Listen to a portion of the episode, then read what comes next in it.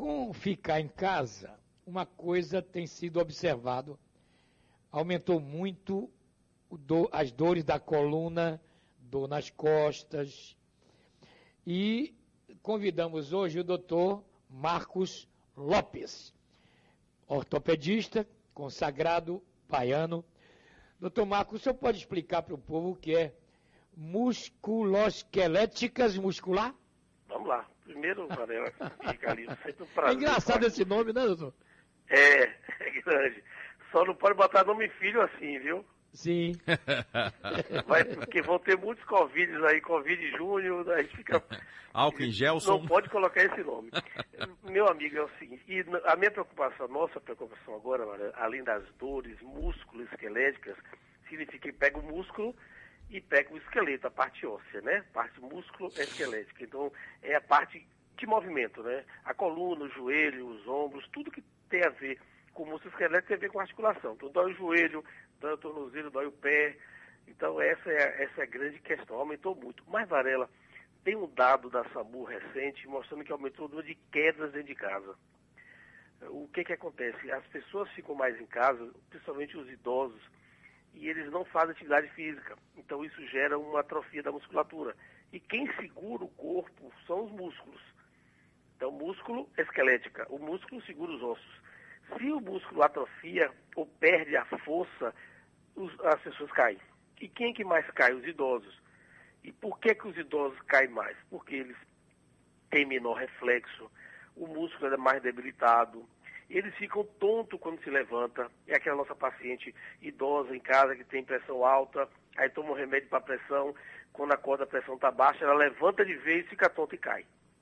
Então a grande nossa grande preocupação agora é que nesses quatro meses a quantidade de pessoas idosas com fratura de fêmur e de coluna aumentou muito. Nunca, e nunca tão visto assim. Também porque nós nunca tivemos uma quarentena tão grande. Mas, é má postura, doutor? É estresse, cansaço? O que é tudo, é isso? Tudo junto. Entra, entra uma postura, entre o estresse, entre o estresse emocional, principalmente, né? Porque aquele de você estar tá ali sem poder ter liberdade. Porque nós estamos, por uma causa de uma doença que está acima da gente, privados de algo mais importante para o humano, que é a liberdade. Mas mais, mais do que liberdade tem a saúde. Então a gente tem que estar nessa privação e isso gera estresse emocional muito grande. E esse estresse emocional se reflete nos nossos músculos. Então, nós estamos mais susceptíveis a ficar em posturas que nós não ficávamos antes. E nós estamos também fazendo o que fazíamos antes com mais intensidade. Então, aquela senhora que está em casa, que nunca tinha feito a fazer doméstico, que nunca tinha cuidado tanto da criança, de levantar, de abaixar, de pegar peso, de varrer a casa, isso sobrecarrega a coluna. Isso tem dado muitas dores. Como é que tem observado? Mas toda dor na costa tem a ver com a coluna, doutor? Não, nem toda dor nas costas. Ainda vamos separar. A dor que é na coluna e a dor que é da coluna. Vamos explicar para vocês entenderem. A dor da coluna, da quer dizer origem. Ela nasceu ali. Uma hernia de disco, uma fratura, uma má postura. Você vai se abaixar para pegar um objeto no chão e não dobra o joelho, que o certo é quando você abaixar é dobrar o joelho, não dobrar a coluna você se agacha para pegar no chão. O índio, ele tem pouca dor nas costas porque ele se agacha para pegar no chão. Isso é uma coisa, um dado interessante. Então, quando você se abaixa, você tem dor nas costas. Então, isso é uma dor por uma causa definida. Mas você pode ter, por exemplo, um tumor no abdômen que dá dor nas costas. Você pode ter uma pneumonia que dá dor nas costas. Você pode ter um cálculo renal que dá dor nas costas. Então, nem tudo que dói vem da coluna. Aí a gente vai orientar as pessoas para ficarem mais tranquilas. Quando é que você tem que se preocupar com a dor na coluna e quando você tem que relaxar com a dor na coluna? Vamos lá. De cada 10 pessoas no mundo, 8 tiveram, têm ou terão dor nas costas. Mas dessas 8 pessoas, 80% são benignas e vão desaparecer sem deixar sequela. Você vai só se lembrar que teve, mas não vai deixar sequela mais 20% tem que ser investigada. E quando é que a gente tem que se preocupar, meu amigo? Quando você tem uma dor nas costas noturna, é aquela dor que não deixa você dormir, aquela dor empontada no meio das costas, que você vira para um lado, vira para o outro e continua com dor. Você usa um medicamento relaxante muscular, continua com dor. essa dor persiste um dia, dois dias, três, uma semana, duas semanas. Você pode ter, começar a ter perda de força, você não consegue levantar o braço, não consegue caminhar. Essa dor, Varela, tem que ser investigada. Porque na maioria das vezes, quando a dor é causada por um problema músculo-esquelético, por uma má postura, você muda de posição e fica bom. Tipo assim, ah, eu não consigo ficar sentado, mas quando eu deito, a dor melhora. As doenças malignas não obedecem a esse princípio. Ela dói em que posição você tiver. Ela dói você em pé, sentado, deitado, agachado, não interessa, ela vai doer. Isso. Então isso é um, é um sinal. Quando você tem assim, uma dor, nossa dor de casa, ó, eu estou com a dor nas costas, é a mesma dor que eu tive algum tempo atrás, há dois anos, a dor é igualzinha. Ela fica assim, dói, depois ela vai e desaparece. Eu mudo de posição, ela melhora. Isso é uma dor benigna, não se preocupe para reiterar e para te deixar bem claro, quando é que nós devemos nos preocupar? Com as dores fortes no meio das costas à noite, que impede. Sem parar. Que é, sem, parar. Você, sem parar. Isso.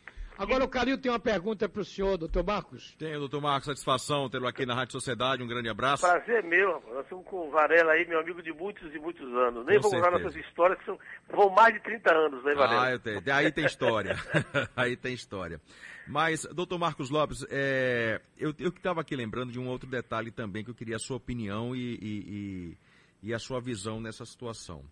É, nós estamos vivendo uma pandemia mundial e muitas atividades deixaram de, de, de acontecer, inclusive as academias.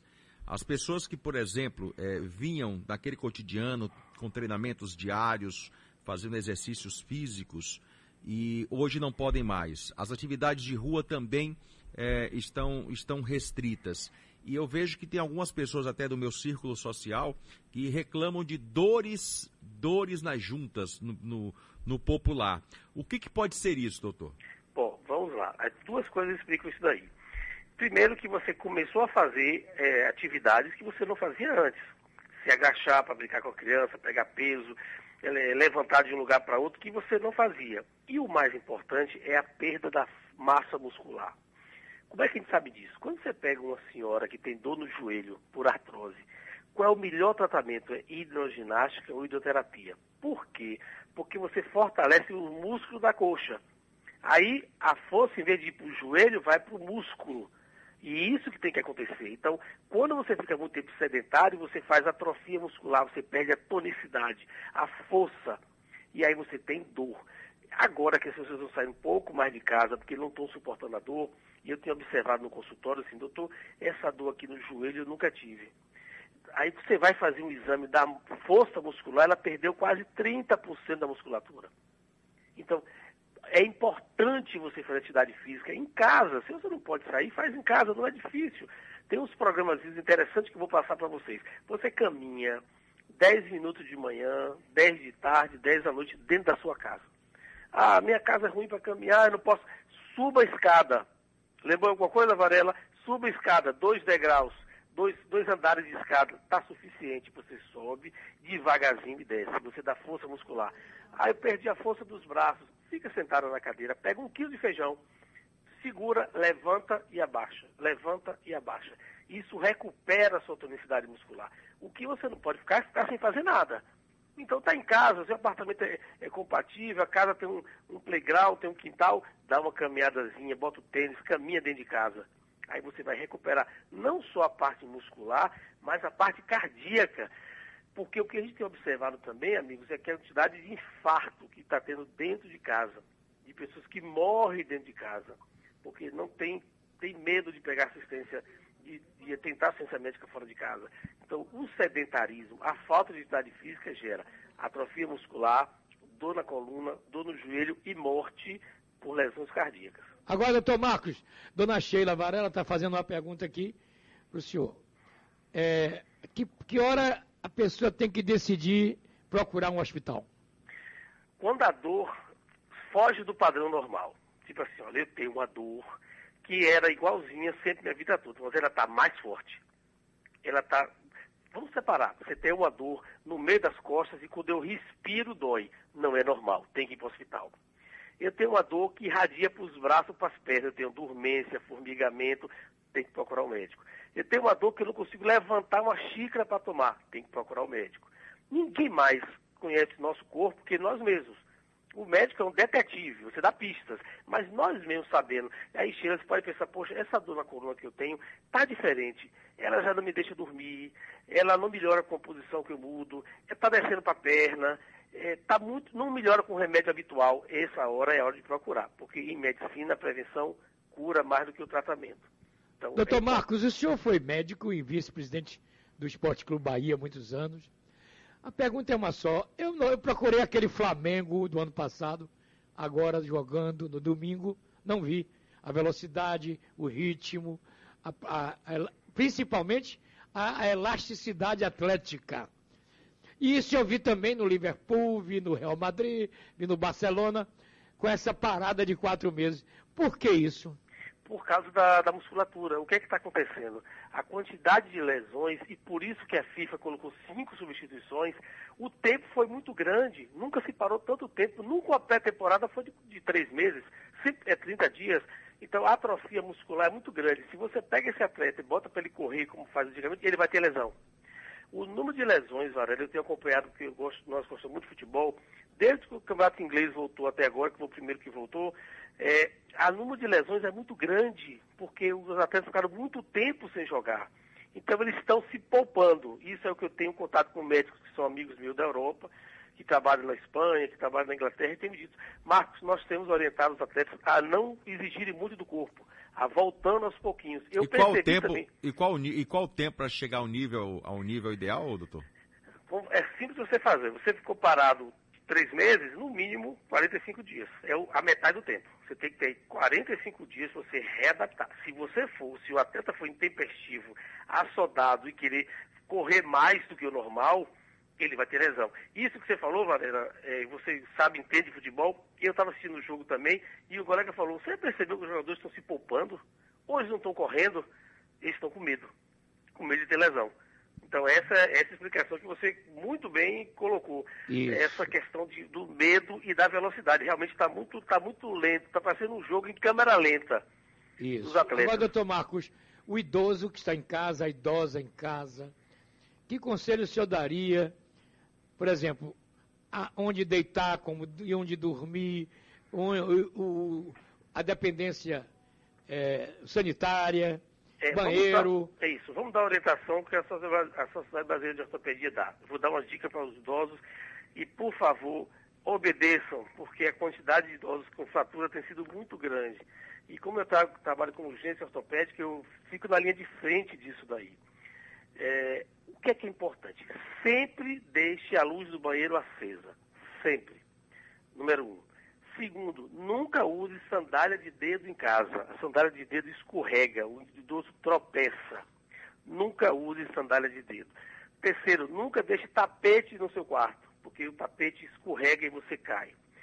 Quarto, nunca levante de vez. Nunca levante de vez, porque você vai ter tontura e vai cair. Como é que você levanta? Você, primeiro, fica de lado, bota as pernas, senta na cama, levanta devagar a cabeça, sentiu tontura, deita. Levanta devagarzinho, não tenha pressa. Para que pressa? Não tem que ter pressa. Você senta na cama, respira. Quando sentiu que não está pronto, você levanta. É assim que se faz. Nunca, nunca levante de vez. No banheiro, coloque a alçazinha perto do vaso sanitário, que é para apoiar quando for levantar.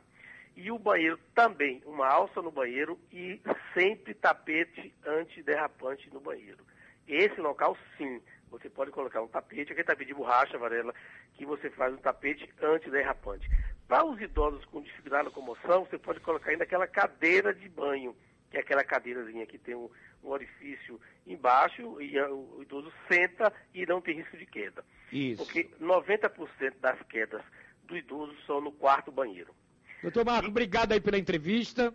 São nove horas na Bahia. Deus abençoe. Parabéns pelo seu trabalho. Grande abraço, prazer falar com vocês. Eu farei, Varela, quarta-feira uma live sobre chikungunya e dor. Opa!